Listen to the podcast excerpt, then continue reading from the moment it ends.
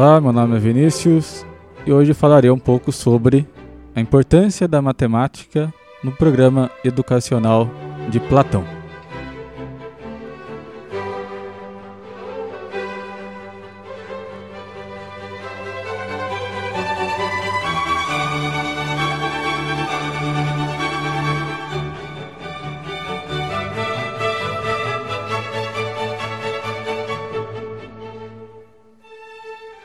Muito bem. A concepção educacional de Platão tinha como princípio duas atividades iniciais, que seriam a ginástica e a música. Essa educação se iniciaria com sete anos de idade. Na ginástica se incluiria também né, toda uma questão relativa à higiene e alimentação, e da música se passaria às letras, então se ensinaria as crianças a ler, escrever e logo a ter um contato com os autores clássicos. Essa seria aproximadamente a educação clássica, digamos assim, da Grécia nos tempos de Platão. Agora, Platão, em particular, adiciona um terceiro elemento, ou dá mais destaque a um terceiro elemento, que é a matemática. Então, todas as crianças deveriam estudar matemática, pelo menos em um nível elementar. Então, fazer contas, né? aqueles cálculos que pode fazer no dia a dia. Então, esse estudo básico de matemática estaria atrelado a essas questões cotidianas mesmo, né? aquilo que tivesse utilidade prática, por exemplo, no comércio, na área militar, na agricultura e assim por diante. Só que Platão já vislumbrava mesmo nessas questões mais básicas da matemática, um papel mais profundo dessa disciplina. Então, Platão reconhecia que na matemática existia uma virtude educativa em alto grau e que nenhum outro objeto de estudo possui essa mesma virtude nesse alto grau, que seria, né, digamos assim, despertar o espírito, fazê-lo adquirir vivacidade. Segundo Platão, a matemática serviria, portanto, para desenvolver né, ou fortalecer uma natural disposição da pessoa para que elas possam ou pudessem né, entrar em qualquer tipo de estudo.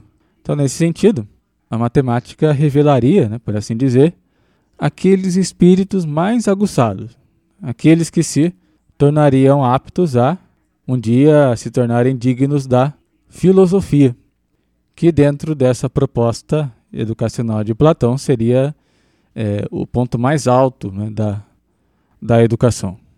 Agora, qual o porquê dessa ideia?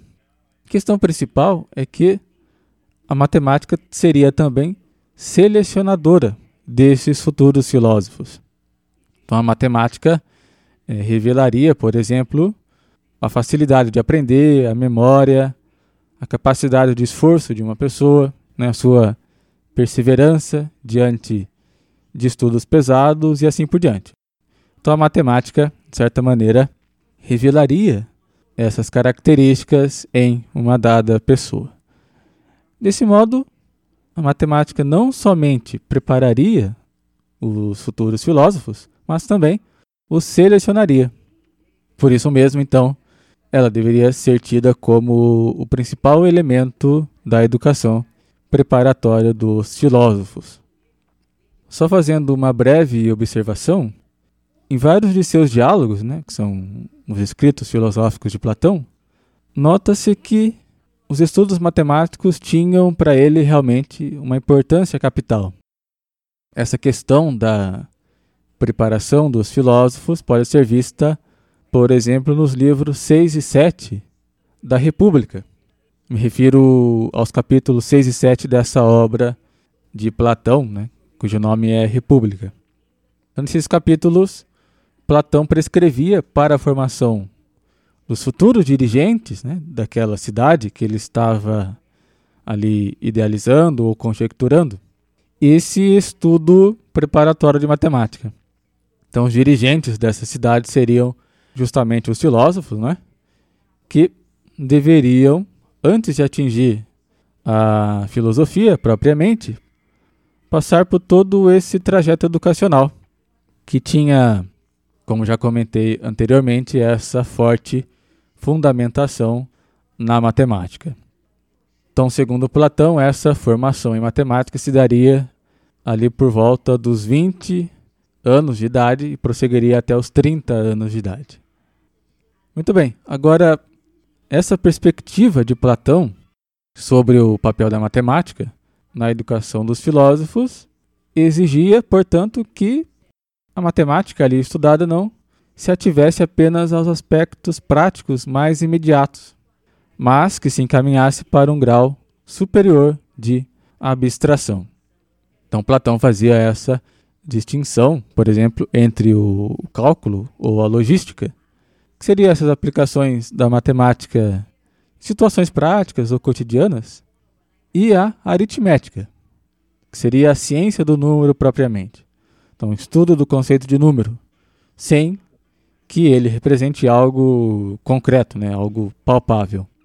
Dentro da filosofia platônica, a matemática seria, então, nessa perspectiva, uma ferramenta de conversão da alma. Se trata de elevar-se da realidade sensível, das coisas concretas, para a realidade das essências abstratas. Bom, dentro dessa ideia, a matemática seria então uma ferramenta importante nesse processo de conversão da alma. Muito bem. Agora, com relação ao conteúdo programático, né, digamos assim, ou o programa de estudos no que se refere à matemática. Então, Platão vai seguir basicamente o quadrivium pitagórico. Ele acrescenta alguns temas, mas é basicamente o quadrivium. E o que é o quadrivium? Simplificadamente falando, é o conjunto das quatro disciplinas matemáticas, então a aritmética, a música, a geometria e a astronomia. Quem vai popularizar esse termo, quadrivium, é, se eu não me engano, o filósofo medieval Boécio.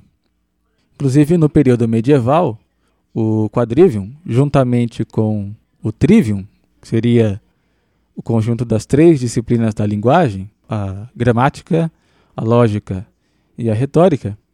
Então, trivium com quadrivium formariam aquilo que se chama tradicionalmente de artes liberais. É o conjunto das sete artes liberais, que constituíam o fundamento da educação medieval. Bom, o que podemos dizer com relação ao quadrivium? As disciplinas do quadrivium também possuem uma relação muito interessante entre si. Então veja, a aritmética e a música são as artes relacionadas à quantidade discreta. Portanto, tem a ver com os números ao passo que a geometria e a astronomia seriam as artes relacionadas à quantidade contínua. Uma outra chave de entendimento é o fato de a gente estar lidando ou com algo estático ou com algo dinâmico. Então, nesse sentido, a aritmética é a teoria do número tomado enquanto uma realidade estática, né, digamos assim, enquanto que a música seria a aplicação da teoria do número, ou estudo das quantidades discretas em movimento. E essa mesma relação entre o estático e o em movimento se encontra na geometria e na astronomia. Então, a geometria seria a teoria do espaço, tomada enquanto uma realidade estática, e a astronomia seria, então, a aplicação da teoria do espaço, agora em um contexto de movimento. Então, resumindo essa ideia, a aritmética estuda a quantidade discreta estática. A música estuda a quantidade discreta em movimento. A geometria estuda a quantidade contínua estacionária e a astronomia estuda a quantidade contínua em movimento.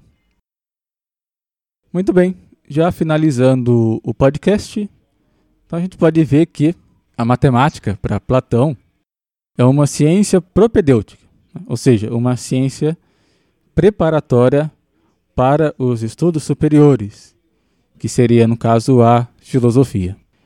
Nesse sentido, o papel principal da matemática seria preparar, ou talvez poderíamos dizer até forjar o espírito para que, dessa forma, aquele futuro filósofo pudesse ser capaz de né, receber ou captar verdades mais elevadas. Há um trecho do livro História da Educação na Antiguidade que resume bem essa ideia. Então diz o seguinte: o que permanecerá de peculiar a seu próprio plano de estudos, falando do plano de estudo de Platão, é o lugar eminente que nele cabe às matemáticas. Como vimos, ele não negligencia a contribuição propedêutica da educação literária, artística e física. Elas têm seu papel, imprimindo à personalidade, no seu todo, certa harmonia. Não obstante, esse papel nada tem de comparável, em fecundidade, ao das ciências exatas, primeiro gênero acessível de conhecimento verdadeiro, iniciação direta à alta cultura filosófica, a qual se estriba, né, a qual se apoia ou se fundamenta, como sabemos, na busca da verdade racional.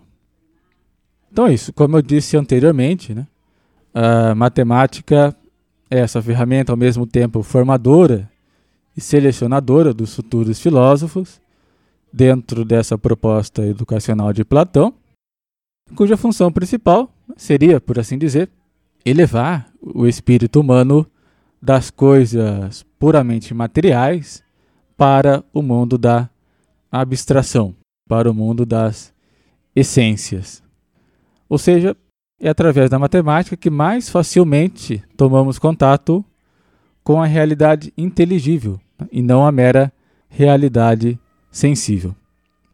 Então, de certo modo, Platão dá à matemática um sentido mais amplo, que vai além dos fins unicamente utilitários.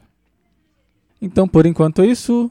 Para acompanhar todas as nossas publicações, você pode acessar o nosso site númeroimaginário.wordpress.com. Obrigado por ouvir o podcast e até o próximo episódio.